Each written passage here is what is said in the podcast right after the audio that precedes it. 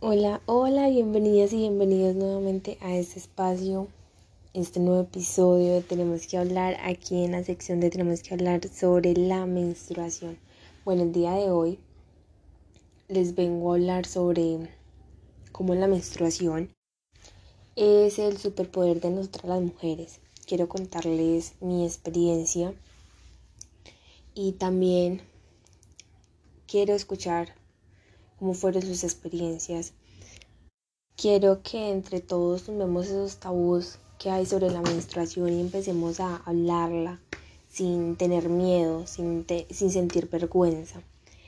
Yo voy a iniciar contándoles mi historia porque recuerdo bien mi primera menstruación, además del dolor y de cierto nerviosismo, la sensación tan nueva que estaba sintiendo, además también estaba experimentando la sensación de vergüenza.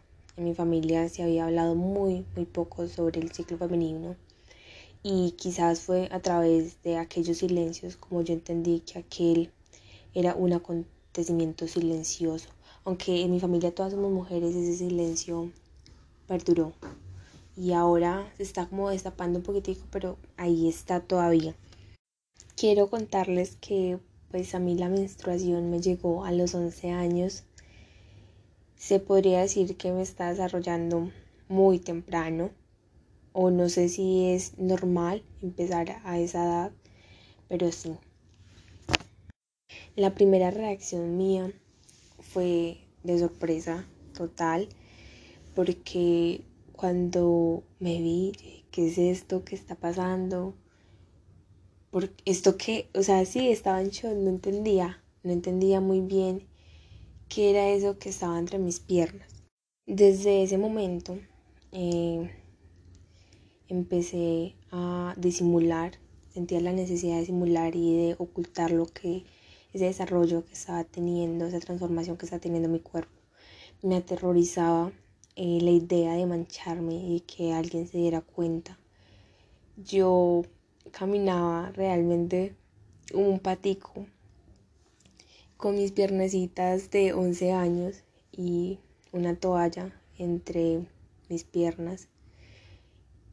Se sentía raro, además de que me irritaba en la piel y era un recordatorio constante e incómodo de que algo fundamental había cambiado en mi cuerpo. Como les pasa a muchas niñas adolescentes, solía resultarme difícil, además estaba muy niña, mantener conversaciones o decirle a alguien me llegó la menstruación porque cuando me llegó mi mamá no estaba conmigo sino que fue mi tía la que estuvo ahí en ese momento.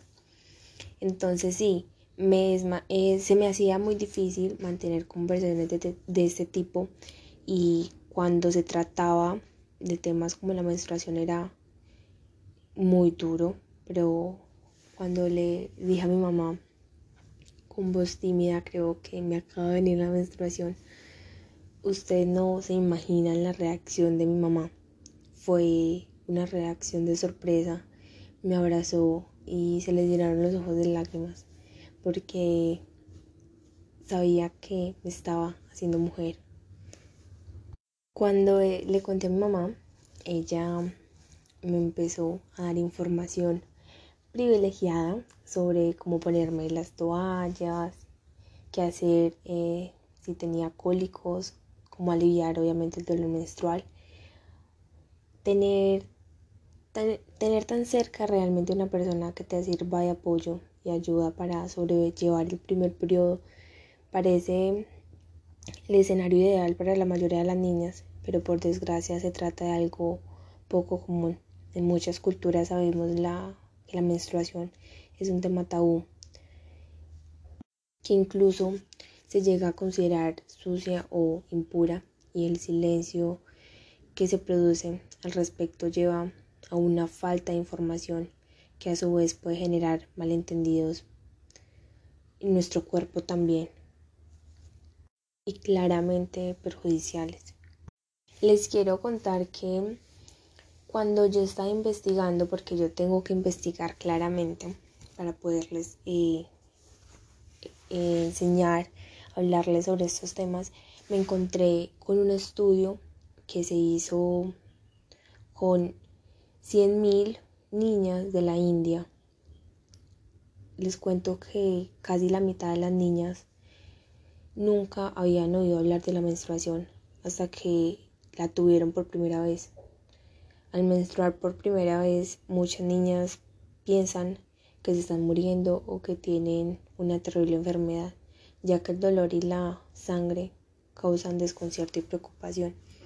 Y lo acepto porque yo también tenía mucho miedo cuando me sucedió por primera vez. Pero sin embargo, la menstruación es un síntoma de salud y constituye una parte normal de la vida de muchas mujeres.